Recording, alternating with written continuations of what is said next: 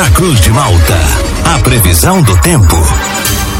Oferecimento: Laboratório Biovita. Desde 2004, cuidando de você. Ligue ou envie seu WhatsApp para 0800 444 2929. Casa Miotti e Sorella Modas. Na rua Valdir Cotrim, no centro de Lauro Miller.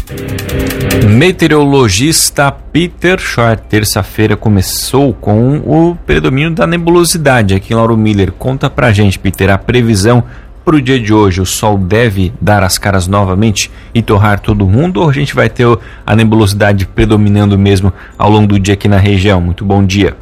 Oi, muito bom dia para você, Juliano, para o Thiago e para todos aí que nos acompanham. Sim, é, hoje vai ser um dia quente, um dia abafado, com presença de sol intercalando com alguns períodos de muitas nuvens.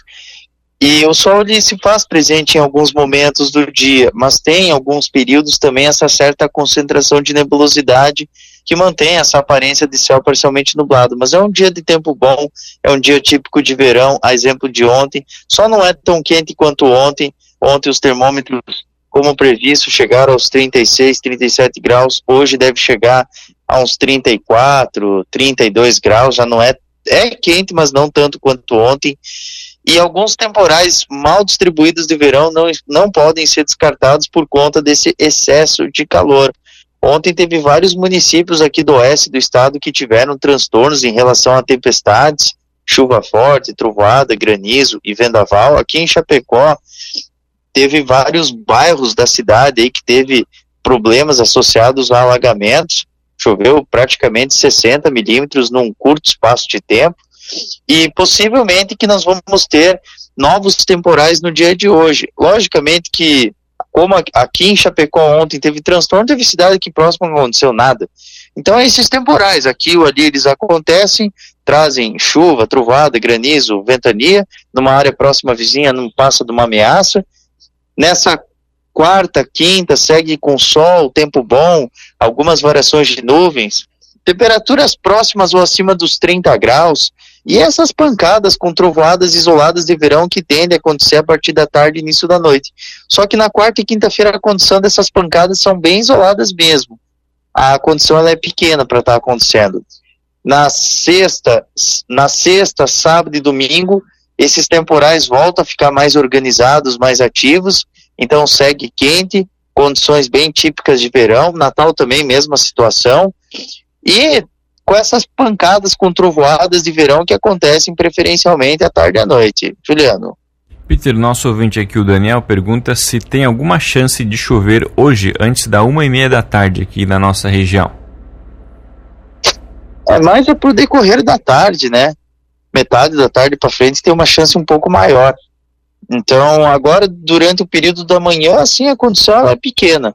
É mais é tempo bom mesmo. Até uma da tarde, ser mais é tempo seco. Hum? Certo. Para reforçar, né, Peter, como você comentou, hoje vai ser quente novamente, claro, né, mas não vai ser tão quente como foi ontem e no fim de semana aqui na região, né? Isso, exatamente. Ontem foi o dia mais quente da semana. Agora, todos os dias vai ficar próximo acima dos 30.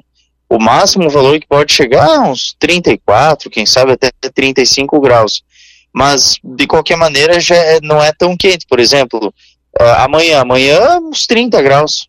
Amanhã não vai passar muito dos 30. Por quê? Porque vai ter momentos que o céu ele vai ficar nublado, a condição de pancadas de verão ela é pequena. Hoje é uma condição um pouco melhor para ter essas trovoadas de verão.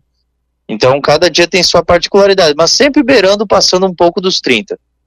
E Peter, você consegue ver aí qual foi o, a temperatura máxima que a gente teve aqui pela nossa região no dia de ontem?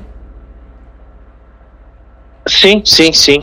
É, assim, o, o, o valor máximo, assim, pelo que eu estava observando, é, da, das temperaturas, ficou mais ou menos dentro do que a gente comentou, 36 a 37 graus. Para você chegou a 37,5, a região de Orleans 35,7 e 37,4 em Criciúma.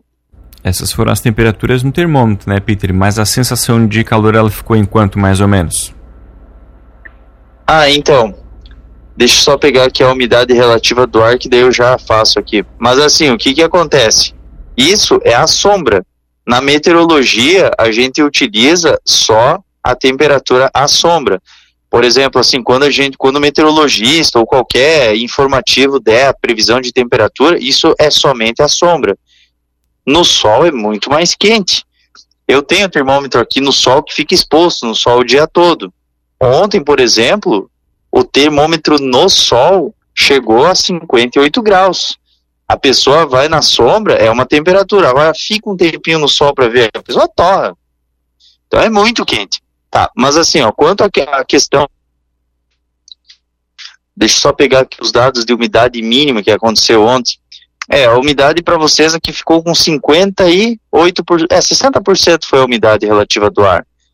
Então a temperatura chegou a 37 graus, umidade de, vamos botar aqui 60, 51 graus foi a sensação térmica é bem quente, né, E é até importante, Peter, isso que você comentou ele da questão do termômetro à sombra, né, que é o que a meteorologia utiliza para dar a temperatura, que às vezes o pessoal passa aí nas ruas, né, na, nas praças, no comércio, tem aqueles termômetros, né, que ficam às vezes com publicidade, né, que são que estão expostos ao sol, às vezes o pessoal bate foto, né, são temperaturas bem elevadas, o pessoal também às, às vezes acaba até confundindo, né? Então é, é por isso, né, essa questão porque eles estão em exposição no sol, né?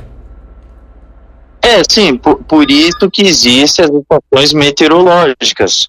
As estações meteorológicas, elas são espalhadas no mundo todo e elas têm padrões, né? Tem uma casinha que tem um abrigo com termômetros, tem uh, o, os anemômetros que indicam a velocidade do vento em diferentes alturas. Tudo isso é padronizado. É padronizado segundo a Organização Meteorológica Mundial. Esses termômetros que ficam expostos ao sol, que estão indicando ali 50 graus, muitas vezes 40 graus, na verdade, eles estão com o sensor junto com o metal que está ali esquentando, então ele sempre vai dar uma temperatura maior. Não é que está errado, é que ele está dando a temperatura que está próxima do metal entende? Por exemplo, a, a, de noite, de noite não tem sol, de noite ele vai estar tá indicando uma temperatura mais correta, madrugada, ele vai estar mais correto. No inverno ele é mais correto, só que no verão ele dá valores absurdos de temperatura, né? Então é mais é por essa questão, né? Tá certo, Peter. Muito obrigado pelas informações. Uma ótima terça-feira para você. A gente volta ainda ao longo do dia aqui na programação para atualizar todas as condições do clima aqui para nossa região. Grande abraço e até logo mais. Mas então tá. Um forte abraço aí para você, para todos os ouvintes e até logo mais.